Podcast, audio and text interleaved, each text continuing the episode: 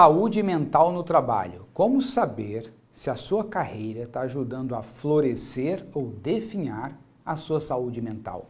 No momento da complexidade no mundo, nas organizações, ou seja, com cada vez mais a gente tendo que lidar com mais informações, maior velocidade, muitas transformações. Uma das coisas que tem acontecido são que muitos executivos têm entrado em burnout, ou seja, é um estado de exaustão psicológica, emocional, física profunda. E a pessoa acaba tendo que ser afastada do ambiente de trabalho. Muitas outras pessoas desenvolvem depressão profunda, têm que tomar medicamento, também precisam ser afastadas do ambiente de trabalho. Precisam passar por um processo de reabilitação, fazendo terapia, um acompanhamento, às vezes com um psiquiatra, às vezes com um psicólogo, para conseguir retornar com saúde ao ambiente de trabalho. Como isso tem crescido muito, principalmente durante o processo de pandemia, muitas organizações têm buscado agora entender como construir um ambiente que possa permitir a saúde mental dos colaboradores. E um dos maiores pesquisadores na área é o Dr. Coral Kiss. Ele fez uma pesquisa profunda, ele é um dos maiores contribuidores para a psicologia positiva nesta área. Ele é psicólogo, sociólogo, fez um trabalho fantástico, porque ele conseguiu medir quais são os elementos que falam que o seguinte: essa pessoa tem saúde mental, ela está florescendo na vida dela e essa pessoa está a caminho de um transtorno mental ou tem transtorno mental, está definhando em relação à sua vida emocional. E para isso ele definiu um conceito chamado genealogia do bem-estar subjetivo. E isso significa o quê? Que para você ter saúde mental existem três pilares: o bem-estar psicológico, o bem-estar social e o bem-estar emocional. Nós vamos falar sobre cada um desses pilares a partir de agora. O bem-estar psicológico está ligado ao seguinte: Primeiro, quanto eu me autoaceito. Em outras palavras, quanto eu gosto de ser quem eu sou. Sabe quando você fala, nossa, como é bom ser eu? Parece ser, às vezes, um pouco até de narcisismo, mas não é. É você estar confortável com os teus pontos fortes e os teus pontos fracos. É você ter, assim, estar em paz sabendo que sim, tem um monte de coisa legal que você faz, tem um monte de coisa que você não sabe, que você tem que desenvolver, que falta habilidade em você. Então, quando você realmente para de se criticar, de pegar um chicote e toda hora está se julgando, se criticando, se sentindo inadequado diante dos conceitos, dos contextos, e fala o seguinte, pô, eu me aceito como eu sou e vou trabalhar para melhorar a partir de agora, mas me aceito como eu sou. O segundo elemento é o seguinte, eu tenho que ter relações positivas. Isso significa que eu tenho que ter pessoas que eu possa ser eu mesmo. Sabe aquela quando você está diante de alguém que você não precisa pensar como você vai falar, como você vai se comportar, não. Que você pode ser você, que você pode se expressar suas emoções, falar dos seus sonhos, dos seus medos, das suas vulnerabilidades numa boa, porque tem um ambiente de segurança. Isso é o que ele percebeu que é um ambiente de relações positivas. O outro elemento é o sentimento de estar crescendo, se desenvolvendo. É quando você olha e fala assim, nossa, quando eu me vejo três anos atrás, cinco anos atrás, eu percebo o quanto eu cresci, o quanto eu evoluí, o quanto eu me desenvolvi como pessoa, como profissional. O quarto elemento que ele mediu desse bem-estar psicológico está ligado a ter um propósito na vida. Esse propósito na vida significa um senso de sentido, aquilo que dá sentido quando eu acordo pela manhã, tudo que eu faço no meu dia a dia. Ou seja, em outras palavras, viver a minha vida faz sentido. Gilberto, mas e como que a gente identifica isso? Bom, tem um vídeo aí no meu canal que eu já gravei há algum tempo chamado Como Identificar o Propósito na Vida. Depois você dá uma olhada lá.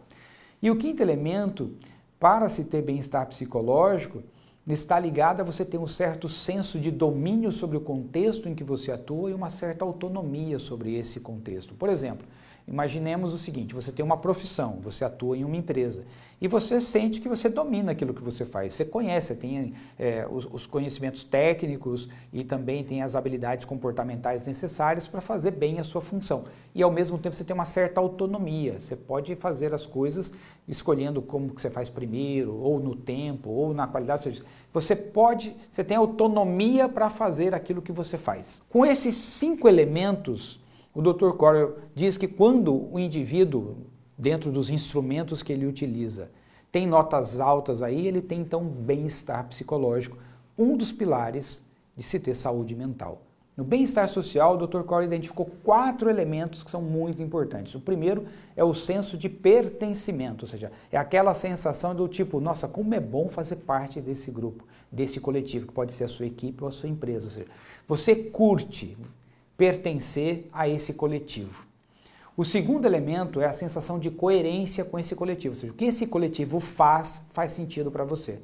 Nossa, como é legal fazer isso que a gente faz, porque faz sentido para mim fazer a diferença na comunidade com o nosso produto, com o nosso serviço, ou faz sentido para mim o que o nosso departamento faz para ajudar a nossa empresa a ter sucesso e o que a nossa empresa faz faz sentido para mim dentro da sociedade, então dá um senso de coerência. O terceiro elemento está ligado à sensação de que você sabe que está contribuindo com esse coletivo. Por exemplo, nossa, eu sei que eu dou uma contribuição aqui nessa empresa, eu sei que eu dou uma contribuição nessa equipe, eu sinto e ao mesmo tempo eu percebo que as pessoas percebem a contribuição que eu dou aqui, ou seja, tem valor fazer o que eu faço.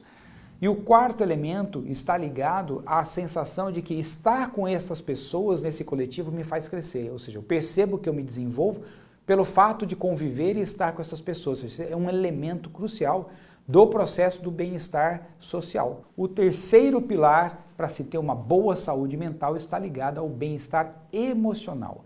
E aqui teremos três elementos que o Dr. Coro mediu e criou o mecanismo para ver como que as pessoas estão em relação a isso. O primeiro deles é o nível de satisfação em relação a todas as áreas da vida, ou seja, o quanto eu estou satisfeito com a vida que eu vivo hoje. No meu casamento, na minha carreira, em relação às minhas finanças, a minha relação com a família, na minha saúde, o meu autodesenvolvimento, estou satisfeito com a vida que eu estou vivendo. O segundo elemento desse pilar está ligado ao nível de energia que eu tenho. Ou seja, a capacidade que você acorda de manhã falando, uau, mais um dia, bora para cima, vamos fazer acontecer. E você tem energia para trabalhar durante o dia, chegar até o final dele se sentindo bem, né, energizado. Isso está muito ligado aos outros elementos todos que já foram falados estarem bem aqui. E o terceiro elemento está ligado ao interesse em viver. Sabe aquela sensação de estar interessado em viver? Se olhar para uma pessoa deprimida, você vai perceber que ela não tem interesse em viver, em realizar. Por outro lado, quando você pega uma pessoa que tem saúde mental, ela quer realizar, tem interesse em viver a experiência, viver a vida, seja lá o que vier pela frente.